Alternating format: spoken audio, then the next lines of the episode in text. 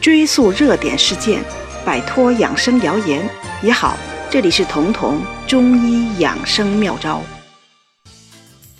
大家现在吃东西都很讲究营养，所以一些号称蛋白质含量高的食物，价格往往也很高，比如海参，比如日本牛肉。很多人去日本就专门花高价吃这种日本牛肉，就是所谓的和牛。有人觉得这个价钱高是有道理的，因为食物含金量高啊。但也有人觉得物非所值，是商家炒作。那么，到底高价的食物是不是才有营养？那营养价值最高的食物到底又是哪一种呢？我们活着，人的生命必须的三大物质，分别是脂肪、糖和蛋白质。如果我们把人体比作一座大楼的话，蛋白质就是这座楼的钢筋水泥。所以，蛋白质是我们生命中最关键的基础和结构。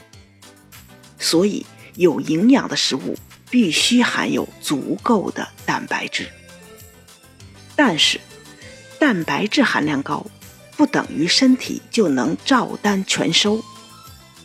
像鱼肉、蛋奶之类的吃进去之后，其中的蛋白质要经过身体的消化分解，分解为氨基酸，然后你的身体再根据身体自己的需要，将这些氨基酸在身体里重新组合成新的蛋白质。因此，你吃进去的蛋白质分解之后。必须含有八种必需氨基酸，只有这样，才能合成你身体所需的新的蛋白质。更重要的一点是，这八种必需氨基酸的比例，人体所需的比例越接近，才能最有效的合成蛋白质。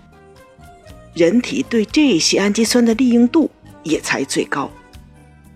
简单讲。如果你吃进去的蛋白质生理价值接近一百，这就意味着这种蛋白质百分之百都能被身体吸收。这种食物就叫做氨基酸平衡食物。从吸收效果上看，这也是最有营养的食物。那么，我们日常的生活中，哪些食物才是氨基酸平衡食物呢？排名第一的既不是海参，也不是牛肉，而是母乳，就是人奶。这就是我们为什么提倡母乳喂养的原因。因为婴儿发育非常关键，他吃进去的食物必须保证高的吸收率。那么排在第一名的母乳之后的又是哪种食物呢？这就是鸡蛋。鸡蛋的氨基酸平衡指数。也可以达到一百，也就是说，每个鸡蛋提供的蛋白质可以全部被你的身体吸收。这一点从鸡蛋的性质上也可以看出，因为鸡蛋是一个最大的受精卵，既然是受精卵，未来就要发育成一只小鸡的，因为它是新生命的基础，所以必然会具备最完整的营养结构。那么。排在鸡蛋后面的氨基酸平衡食物是谁呢？那就是牛奶了。它的氨基酸平衡指数可以达到九十五，就是说你喝一杯牛奶，百分之九十五的氨基酸蛋白质都能吸收。所以牛奶也是一个营养价值很高的食物。再之后就是黄豆，平衡指数达到七十四，大米是六十七，花生是六十五，小米是六十三。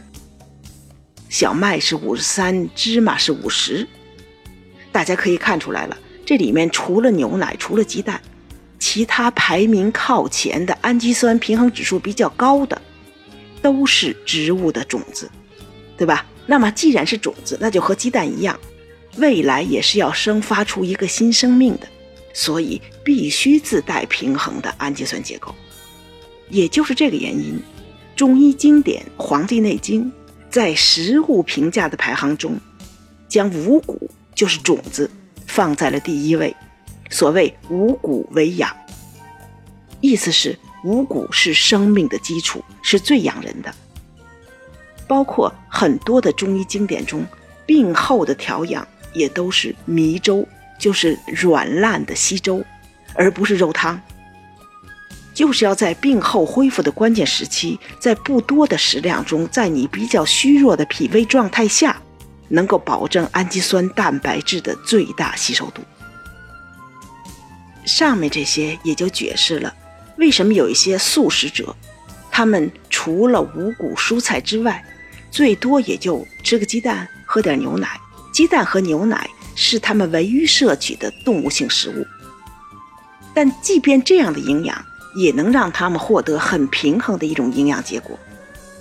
就是因为从现代营养学的角度，他们的这种相对的素食，还是达到了氨基酸的平衡。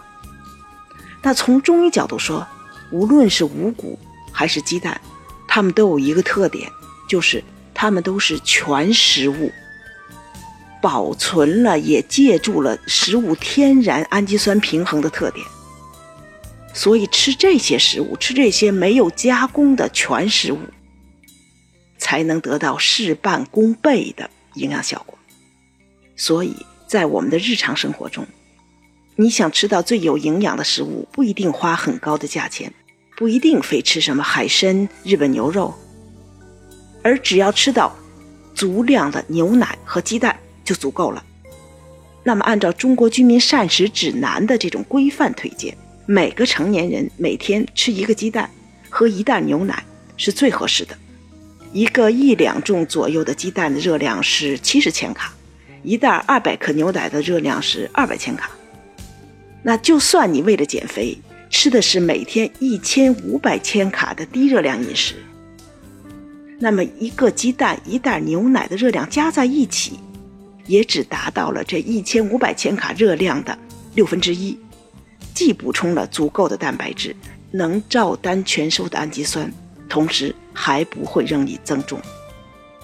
最后，我们还需要提示的是，我们吃鸡蛋的时候图的是它是一个全食物，所以不要只吃蛋白不吃蛋黄。这是过去很多人为了避免胆固醇高、血脂高而做的这种错误的办法。其实，这种人为的增减会破坏摄入氨基酸的平衡。同样的，也不要将粮食或者说五谷过度的加工。比如说，我们尽量少吃特别精细加工的精米呀、精面啊，因为在粮食去粗取精的过程中，从微观上讲，不仅损失了维生素、矿物质。从宏观上讲，还会影响到粮食中氨基酸摄取时的平衡。也就是说，我们在吃米面的时候，精米精面的同时，最好加一点粗粮，比如说麦片，或者说用全麦的面粉去蒸馒头啊，或者做包子啊这种面食，这样你的氨基酸摄入才能达到最好的平衡。